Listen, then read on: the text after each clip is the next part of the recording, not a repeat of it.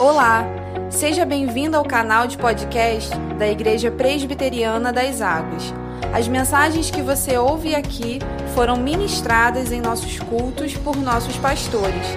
Deus te abençoe poderosamente. Abra sua Bíblia, querido. Uh, na carta de Paulo aos Gálatas. Carta do apóstolo Paulo aos Gálatas.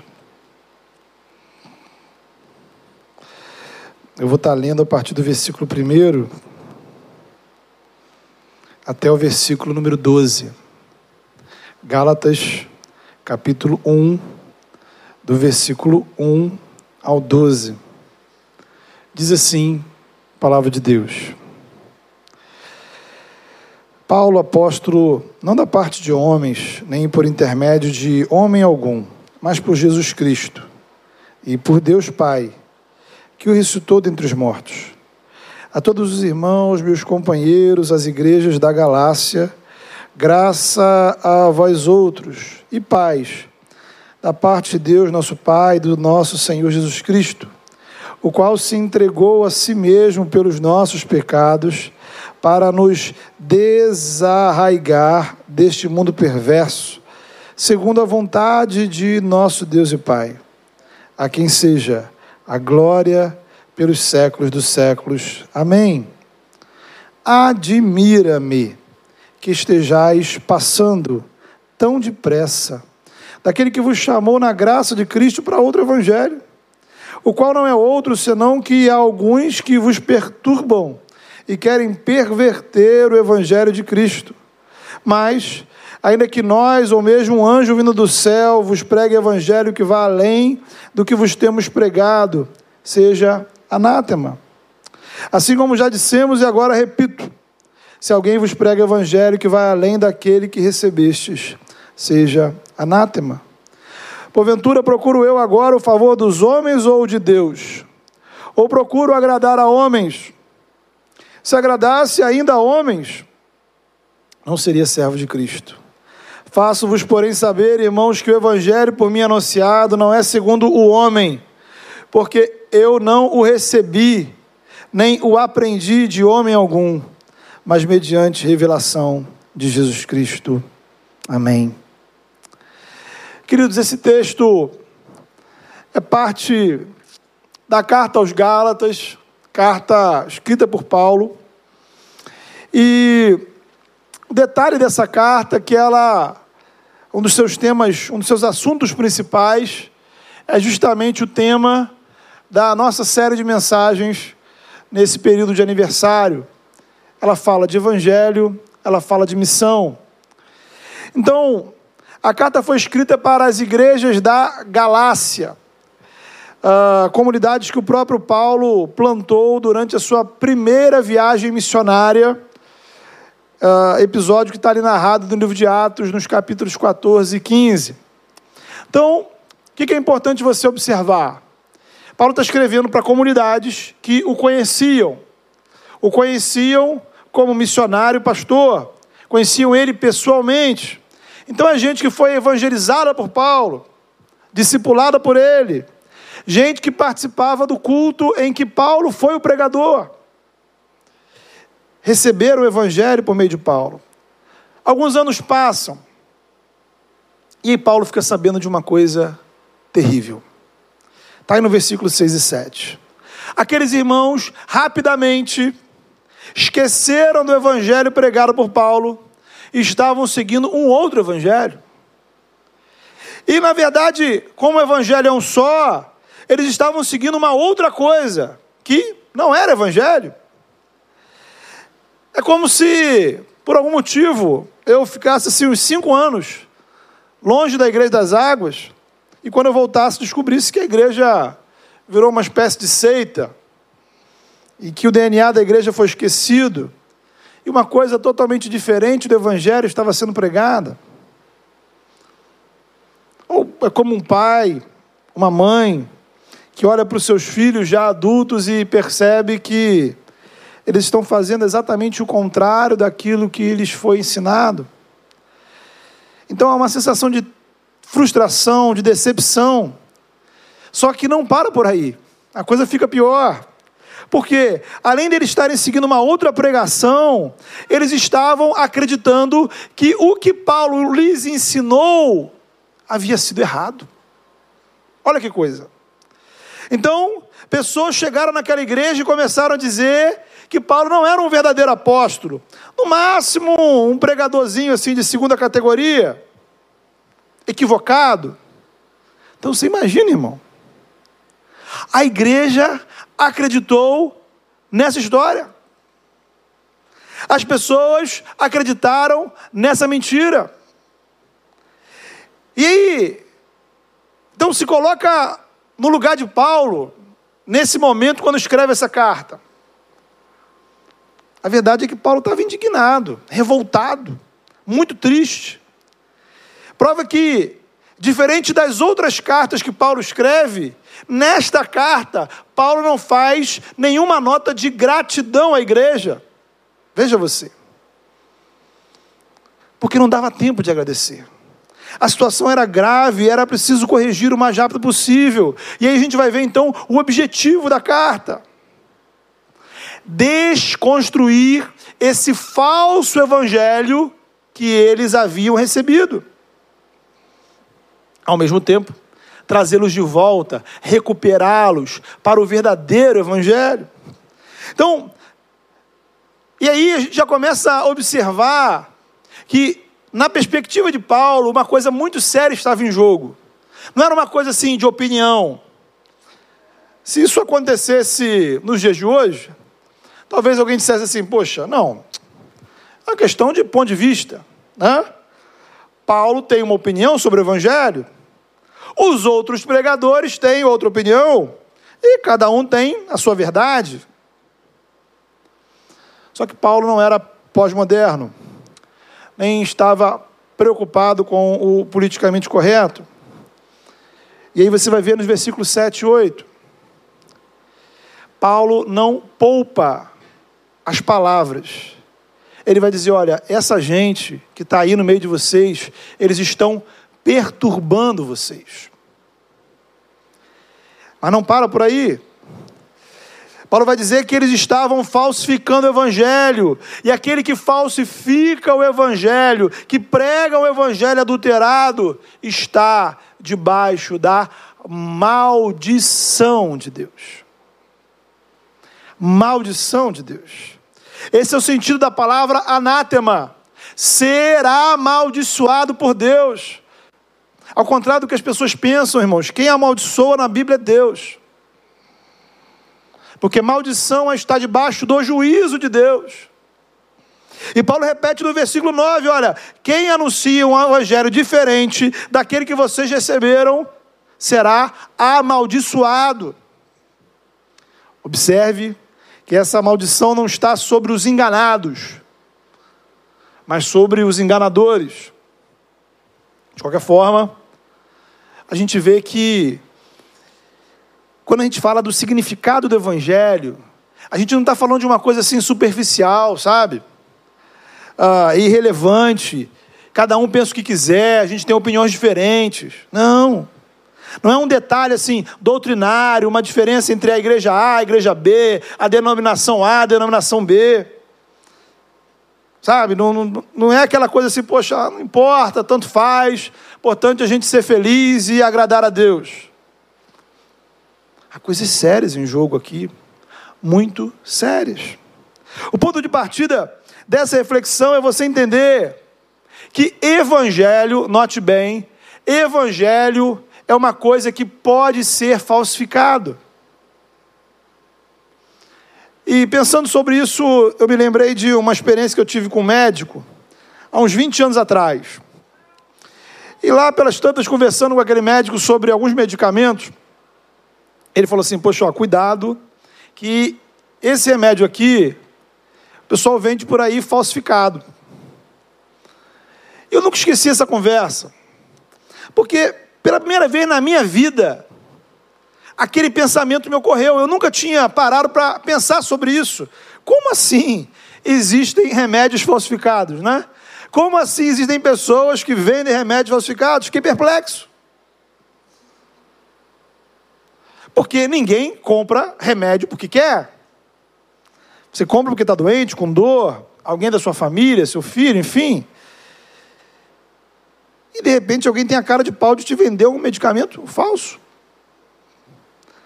E aí o remédio falsificado, além de não tratar da sua enfermidade, pode agravá-la. É exatamente o que acontece, irmãos, com o Evangelho, o falso Evangelho. Aí quando a gente ouve essa expressão assim, falso Evangelho, ela pode causar uma estranheza a você, como me causou lá atrás, quando eu estava diante do médico, né? Falsos remédios, parece uma coisa inacreditável. Né? Mas existe um contexto. Se existem falsos evangelhos oferecidos, é porque existem pregadores, pastores, líderes religiosos oferecendo esse falso evangelho. E isso é oferecido em comunidades religiosas, lugares que às vezes se chamam igrejas, em reuniões que às vezes se chamam cultos. Então, de repente, você se vê num lugar que parece uma igreja, com alguém que parece um pastor, ouvindo uma pregação que parece o evangelho.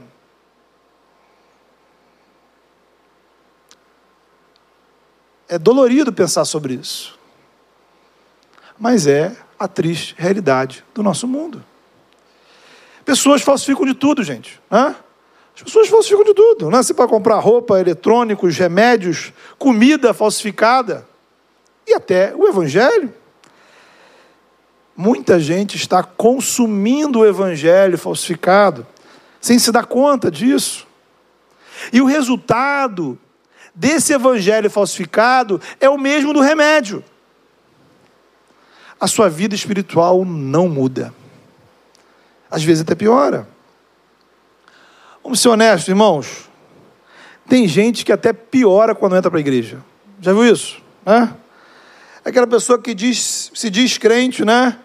E aí você que é crente sente aquela vergonha alheia, porque o caráter, o emocional, os relacionamentos, as atitudes, nada tem a ver de evangelho, né? É um ser humano horrível que se diz cristão. Aí você tem que explicar para o outro, né? Assim, olha, eu sou evangélico, mas eu não sou como aqueles, entendeu? eu sou pastor, mas eu não sou como aqueles, sabe como é que é? Sou diferente. Há várias causas para esse processo. E uma delas é que pessoas estão sendo vítimas desse evangelho falsificado, estão sendo enganadas, recebendo alimento estragado, estão intoxicadas espiritualmente, estão doentes, vivendo uma distorção espiritual, uma coisa confusa e doentia, porque o que ela recebeu parece evangelho, mas não é. Tanto, portanto, assim, para a gente iniciar a conversa, você precisa entender o que Paulo está explicando aqui para aqueles cristãos. Nem todo discurso religioso é evangelho. Nem todo mundo que está falando de Deus está falando do evangelho. Isso, irmãos, não é novidade na Bíblia. Né? Lá no Antigo Testamento a gente ouve falar dos falsos profetas. Veja, gente que atuava no povo de Deus, no templo de Jerusalém, que falava em nome do Senhor mas que diziam mentiras, manipulavam as pessoas, profetizavam por dinheiro. Gente que Deus diz: Eu não os enviei. Lá no Apocalipse nós vamos ouvir falar de falsos apóstolos. E Jesus vai dizer que falsos cristos iriam aparecer. Então a gente tem falso profeta, falso apóstolo e falso Jesus. Então, falsificação é um negócio que não é novidade no campo da espiritualidade. A Bíblia é clara sobre isso. E aí a gente vai entender, também que quando a gente experimenta isso na nossa vida, isso traz consequências. Sabe, se o evangelho que eu recebo está distorcido, ele vai me dar uma visão distorcida de Deus. Ele vai me fazer viver uma espiritualidade distorcida. E é importante que você reflita sobre isso, meu irmão, minha irmã. Talvez você está vivendo um engano. Talvez você esteja tomando decisões a partir de algo que não é a verdade de Deus. Por isso, esse é um assunto seríssimo. Há perguntas que a gente precisa pensar. Será que a minha espiritualidade, será que a minha fé, o meu relacionamento com Deus está edificado sobre uma base sólida, verdadeira? Ou eu estaria sendo enganado, ou eu estaria sendo manipulado?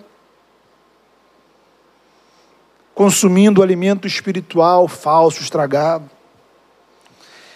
E aí vem uma pergunta que é fundamental, que talvez já esteja na sua cabeça, que é, bem, ok, pastor, entendi. Tem coisa por aí que está falsificada. Tem coisa por aí que não é evangelho. Agora o meu drama é saber diferenciar o certo do errado. Ah? Esse é o nosso drama. Como é que eu consigo identificar a falsificação e reconhecer o que é o verdadeiro evangelho? Bem, uma explicação completa, né? Você precisa agendar um discipulado. Mas, para a gente dar um resumo das principais falsificações que existem nos dias de hoje, então a gente vai apontar assim alguns dos erros que a gente vê por aí e tentar ver como é que a gente pode interagir a partir da palavra com isso. Então, a primeira falsificação, eu estou chamando de evangelho da bênção e da prosperidade. Então, nesse entendimento, evangelho vai ser alguma coisa que te proporciona bênçãos. Então, evangelho é o caminho da prosperidade. E aqui, o problema é que o dinheiro substitui a sua fé. Você não precisa crer, você precisa ofertar. Quanto maior for, for sua oferta, maior será a sua bênção. Então, o dinheiro e as bênçãos, eles substituem a salvação. Jesus ele não, não veio para perdoar pecados. E se veio, isso é irrelevante. Né? Nem precisa te dar uma vida eterna. Ele veio resolver o seu sofrimento neste mundo. Você sofre com o quê? Com doença, com dívida, problemas emocionais, familiares. É simples. Se você tem esses problemas, é das três, uma vai ser a causa. Ou você está em pecado, ou o diabo está agindo na sua vida, ou você tem pouca fé. Mas, para Jesus agir na sua vida, você precisa fazer o sacrifício financeiro da oferta. Se não pagar, Jesus não atende. Né? Jesus aderiu ao capitalismo. E se não pagar, você abriu brecha para o devorador. E quando entra o devorador, é problema, né? E se pagar pouco, Jesus fica chateado. O tamanho da sua bênção é determinado pelo tamanho da sua oferta. É espantoso, irmãos. Mas muita gente por aí se deixa iludir e enganar por esse falso evangelho. Outra distorção é o que nós podemos chamar de evangelho da liberdade, né? E aí, nesse caso, prega-se um evangelho que aceita tudo, sem restrição de comportamento. Então, nessa, nessa falsificação, pecado é não ser feliz. A regra é você fazer o que você quer desde que você não ofenda os outros. Então, o Deus que eu preciso agradar nesse modelo sou eu mesmo, a minha vontade. E aí, a galera sempre recorre a algumas partes da Bíblia, né? Claro que tem uma parte considerável da Escritura que você precisa cortar, né? Uma parte que é desatualizada, opressora, machista. E aí, salvação nesse processo é você se aceitar, não é você ser aceito por Deus. É um evangelho que ele é inerte, ele não produz transformação na vida de ninguém, porque Deus, nessa visão, não quer transformar ninguém, não quer mudar ninguém. Deus não é poder, Deus não é justiça. Deus é uma espécie assim de bobo, apaixonado pela humanidade, que acha tudo lindo e está torcendo no céu para você fazer a escolha certa e ser feliz. Mas ele não vai fazer nada por isso. É um tipo de evangelho muito atraente para aqueles que querem viver a sua vida sem qualquer tipo de culpa. Então, lembrando, irmãos, que a gente estamos falando aqui de falsificações, hein? Não se engane. Então, já falamos aí da bênção do dinheiro, do, da liberdade total. Uma terceira falsificação, é, muito quente nos nossos meios, é o que a gente pode chamar de evangelho moralista. Muito vivido em muitas igrejas, infelizmente. É quando o evangelho valoriza mais o que devemos fazer do que o que Cristo fez por nós. Então, o evangelho que se preocupa muito com determinadas regras, ele também é seletivo. Então ele escolhe algumas regras para valorizar e ignora outros pontos do relacionamento com Deus. Então, aqui você tem quatro problemas, entre outros. Primeiro, é um, é um tipo de pregação que furiosamente combate o pecado, mas não anuncia graça. Segundo, ele é seletivo nos pecados que combate. Exemplo: os pecados sexuais são dignos de morte. Mas se você não trata bem sua família, se você é financeiramente desonesto, se você não sabe perdoar, isso é menos importante. Né? Terceiro, ele promove a desconfiança e a hipocrisia. Por quê? Todo mundo quer ficar vigiando todo mundo para ver se descobre alguma coisa, e ao mesmo tempo todo mundo quer esconder a sua vida do outro, porque o problema não é pecar, o problema é as pessoas descobrirem que eu pequei. E para piorar, o moralista acha que as pessoas precisam do Evangelho, não é porque elas precisam de Deus, é porque elas precisam mudar de comportamento. Então, eles não convidam as pessoas a confiar no amor de Deus e na graça de Cristo. Eles acusam as pessoas do pecado e avisam que, se elas não mudarem de comportamento, vão para o inferno. O erro aqui é não entender que a mudança, ela não é condição. A mudança, ela é consequência da obra de Deus na nossa vida. Obviamente, né, como falamos no item anterior, Deus transforma as nossas vidas.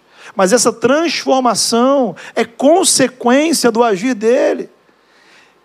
Mas antes, de antemão, em primeiro lugar, Deus nos aceita, Deus nos ama, apesar das misérias, todas elas que cometemos. Outra falsificação é o que a gente pode chamar de manipulação política. E aí, Jesus ele se torna uma espécie de cabo eleitoral. Né? A igreja se torna um comitê de campanha, o culto se torna um comício, os pastores são militantes. E nessa perversão, a pergunta para a salvação não é se você crê em Jesus com todo o seu coração. A pergunta é em quem você vota. Fé significa votar no candidato certo.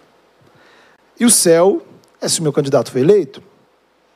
Então o objetivo não é tirar as pessoas do inferno, é convencê-las a votar como a gente. Porque o juízo de Deus não está mais sobre os incrédulos, está sobre os que votam no outro candidato. Afinal, descobrimos um outro pecado que Jesus não perdoa, né? ou o único pecado que é mais poderoso que o sangue de Jesus. Porque se votou errado, já era, perdeu a salvação para sempre. E aí, também aqui a gente lida com uma, um uso seletivo da, da Bíblia, da palavra, né? Usamos as nossas lentes. Aquilo que favorece, né? Quem eu gosto, quem eu voto, eu fico. Aquilo que me desfavorece, eu evito. Então, isso não tem a ver, queridos, com é, a, a realidade do nosso país com esquerda, com direita. Isso tem a ver com a natureza da política no mundo. Política sempre tem a ver com poder. E os que têm poder querem manter o seu poder. E os que não têm poder querem conseguir poder. E os políticos querem, em linhas gerais, historicamente, sempre controlar, manipular em favor dos seus interesses. Parênteses, né? Nota de rodapé, se preferir É óbvio que, enquanto cidadãos, nós precisamos nos preocupar com os rumos do país. Não é pecado se envolver né, é, é, na política, fazer campanha. Não é, não é pecado, ao, ao contrário, né, o cristão ele se tornar é, político, se essa for sua vocação, se esse for o seu chamado e se ele entender que vai honrar a Deus dessa forma. O problema aqui, a gente está falando de evangelho. O problema aqui é a gente deixar a política, seja qual for ela, determinar a nossa fé, ao invés de fazer a nossa fé determinar a nossa visão e atuação política. E aí, quando a política determina o que cremos e o que fazemos como igreja, temos aí uma falsificação do evangelho. Também já acontecia isso, irmãos, nos tempos da palavra de Deus. É só você abrir o Antigo Testamento para você ver os profetas que eram é, manipulados pelos reis. Aqueles que viviam nos palácios, que recebiam dinheiro dos reis e profetizavam coisas boas para os reis, que pagavam os seus salários. E os que profetizavam contra os reis eram perseguidos, eram mortos. Lembre de Elias, perseguido por Acabe e Jezabel. Lembre de Amós, Lembre de Jeremias. Afinal, João Batista, por que, que João Batista foi morto? Eis o nosso problema. Somos seduzidos por falsos evangelhos. Por quê? Não prestamos atenção às Escrituras. E aí, para fechar esse resumão né, dos falsos evangelhos que existem por aí, então falamos aí uh, de bênção, de prosperidade, de liberdade, de política. Tem o evangelho dos desigrejados, né? Então, nessa falsificação, o seu relacionamento com Deus uh, diz respeito apenas a você. Igreja é um negócio ultrapassado. Eu não preciso de pastor, não preciso de culto, não preciso de irmãos. Eu só preciso de eu mesmo e da minha fé. Não precisamos mais praticar uns aos outros lá do Novo Testamento, nem ceia, nem batismo, nem discipulado, nem dons espirituais.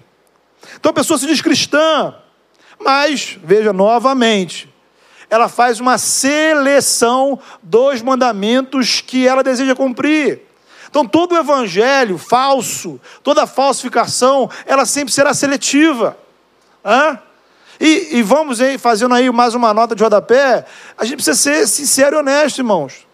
Há muitas partes na Bíblia né, que são difíceis. A parte na Bíblia que, pô, se pudesse tirar isso aqui, seria vantagem para mim. Mas é, é, essa é a beleza da palavra e o desafio dela. Eu não posso escolher apenas que, o que me interessa. E sempre vai ter ao que interessa a você, que não interessa a mim. Aí você faz o seu evangelho, eu faço o meu.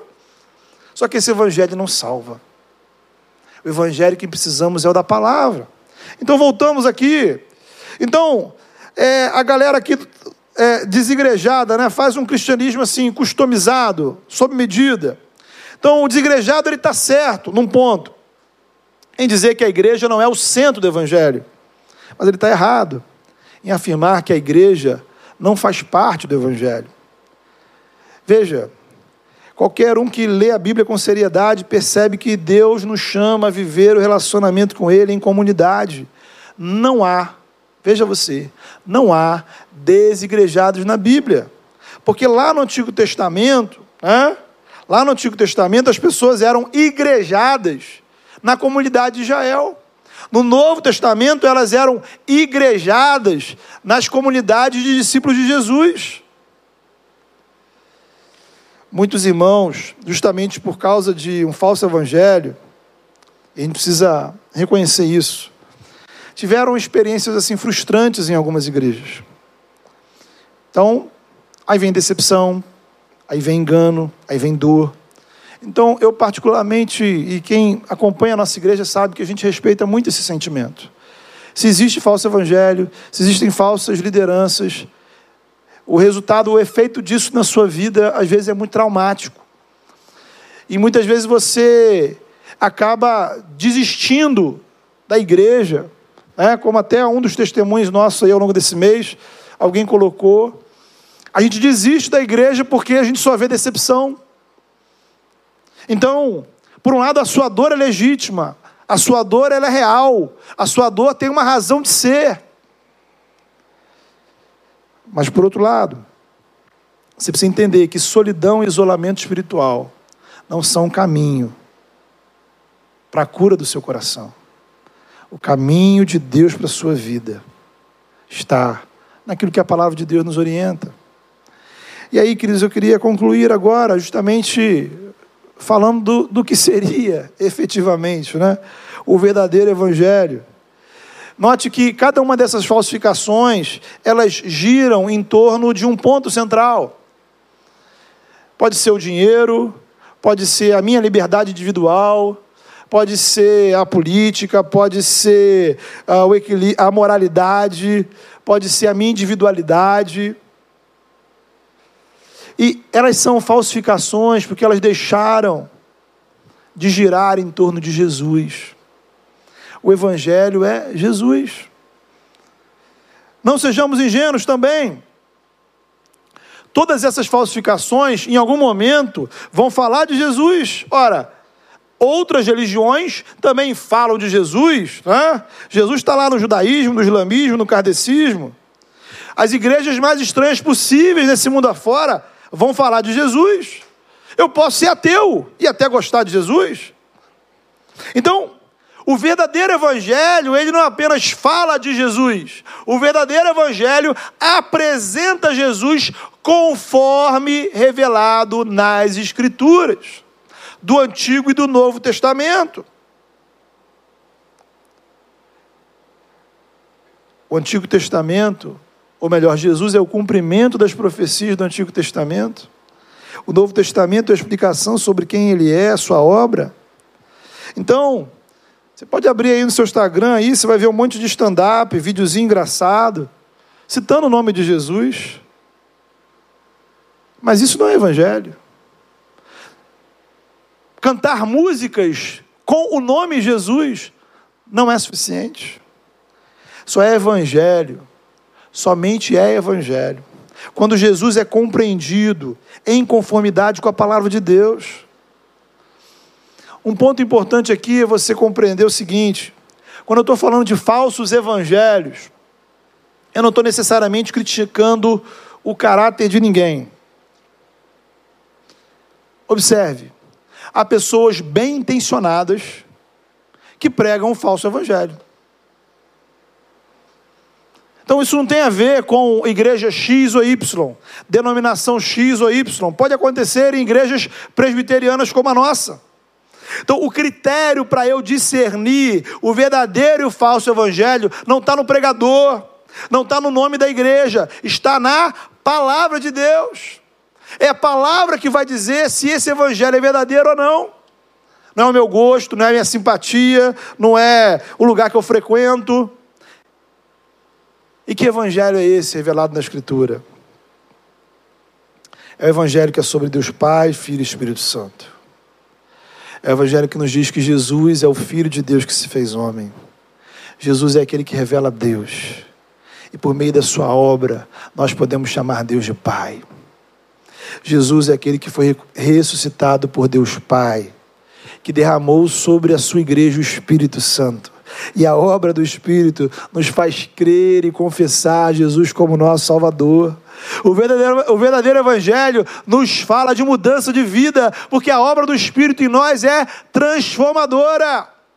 Nosso caráter, nossa mentalidade, nossas emoções, nossas atitudes podem ser renovadas. Somos moldados pelo Espírito à imagem de Jesus. O verdadeiro Evangelho fala de graça. Somos salvos pela graça, porque Deus entregou o Filho dele por nós. Salvação é de graça para você, para Deus, custou a vida de Jesus. E o verdadeiro Evangelho mostra que o melhor presente que podemos receber de Deus é Ele mesmo. Muito mais do que bênçãos, Deus nos dá a si mesmo no Evangelho. Deus se deu para que nós pudéssemos caminhar com Ele. Comunhão com Ele nesta vida e na eternidade. O verdadeiro Evangelho nos faz amar a igreja, não porque ela é um lugar legal, com pessoas legais, mas porque ela é o corpo de Cristo, comunidade daqueles que foram reconciliados por Deus. Não porque era lugar onde todo mundo pensa igual, mas porque ela é o espaço ordinário da ação do Espírito nesse mundo. Ela é a agência única instituída por Deus para promover o reino dele. O verdadeiro evangelho não é ilusão. No mundo teremos aflições. No mundo, os mais piedosos enfrentarão lutas e dificuldades. E ter lutas, dificuldades, decepções. Não se trata de a gente estar debaixo de maldição, pecado ou opressão maligna. Significa que você é humano. E significa que você está no mundo que está caído. Mas o Evangelho, o verdadeiro Evangelho, nos dá esperança. Esperança que um dia Cristo voltará e seremos transformados para viver um mundo transformado, e então viveremos a plenitude da salvação, porque participaremos do banquete que Ele mesmo oferece, a festa em que o próprio Senhor é o anfitrião. E aqueles que creem em Jesus são convidados de honra. Então, olhando para a palavra, olhando para Deus Pai, para a obra do Espírito, para a graça, para a igreja, para a esperança, eu compreendo quem é Jesus. Eu consigo viver e experimentar esse Evangelho. Eu consigo proclamá-lo. Então, meu querido, eu queria convidar você a fechar os seus olhos e a orar. E há várias causas, vários motivos de oração que eu acho importante você considerar nessa hora. Em primeiro lugar, acho que é importante você colocar diante de Deus se de alguma forma você tem vivido, ou o que você tem vivido, seja uma coisa baseada na sua vontade, nas suas opiniões. Você criou o seu evangelho. Você fez a sua leitura seletiva. Poxa, eu gosto disso, mas eu não gosto daquilo. Eu quero viver isso, mas não quero viver aquilo. Talvez seja importante você nessa hora se submeter a Jesus como Senhor e dizer: Senhor, eu quero viver totalmente a tua palavra na minha vida, não apenas parte dela, não apenas partes interessantes. Isso é uma coisa que eu preciso me submeter cada dia mais totalmente ao Senhor. Talvez a sua situação ela seja outra. Talvez você venha de experiências onde pessoas te enganaram, pessoas te deram um evangelho distorcido, pessoas te colocaram numa situação complicada e você precisa rever seu pensamento Talvez você se sentiu decepcionado. Há mágoas, feridas no seu coração. Peça ao Senhor graça. Senhor, cura o meu coração. Para que eu possa reencontrar o primeiro amor. Para que eu possa amar o Evangelho. A despeito do que as pessoas fizeram comigo. Fale com o Senhor nessa hora. E louve o Senhor, Senhor, muito obrigado pela tua graça revelado em Jesus. Deus amado, em nome de Jesus, nós estamos diante do Senhor. Louvamos o teu nome, Senhor. Louvamos o teu nome, Senhor, pelo verdadeiro evangelho revelado na tua palavra, Senhor. Louvamos o teu nome, Senhor, porque o Senhor nos deu o seu filho para que hoje nós pudéssemos ser filhos do Senhor. Te louvamos, ó Pai, porque em Cristo, na cruz e na ressurreição, todos os obstáculos foram removidos, ó Pai. Pai, e a despeito de todas as bênçãos que o Senhor pode nos dar, ó Pai, nós te louvamos porque em Jesus nós encontramos o Senhor na tua presença, Senhor, a plenitude de alegria, Senhor. Ó Pai, como diz a tua palavra, Senhor, o Senhor, a tua presença em nós é melhor do que a vida, Senhor. O teu amor nas nossas vidas é o melhor que podemos ter. Pai, em nome de Jesus, nos ajuda, Senhor.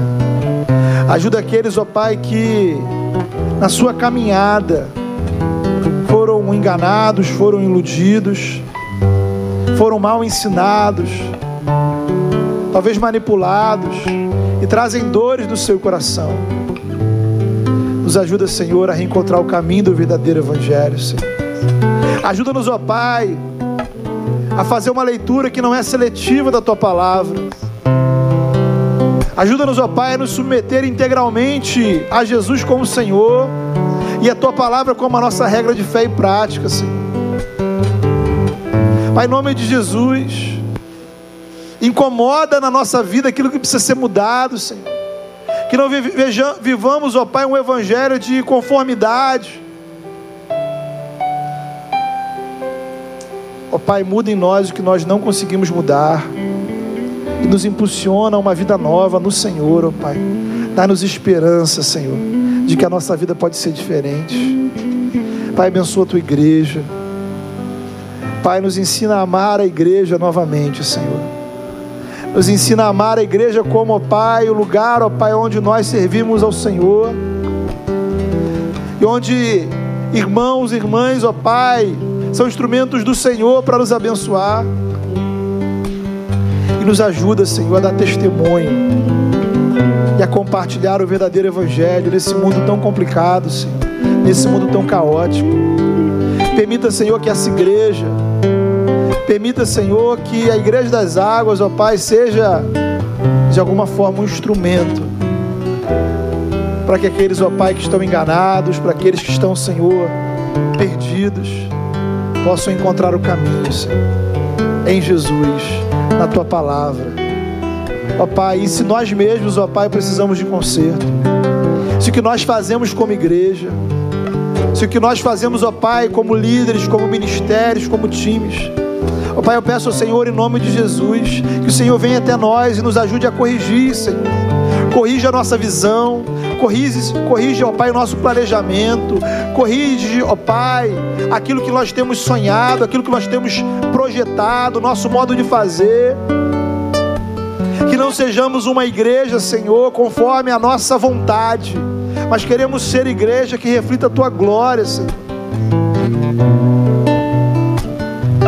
para que outros, ó Pai, sejam impactados. Ministra, Senhor, no nosso coração, no profundo da nossa alma, Senhor. Em nome do Teu Filho Jesus. E que esse lugar seja um espaço de encontro com o verdadeiro Evangelho, com Jesus Cristo, com a atuação do Teu Espírito, com o Senhor mesmo. É o desejo do nosso coração. Em nome do Teu Filho Jesus. Amém.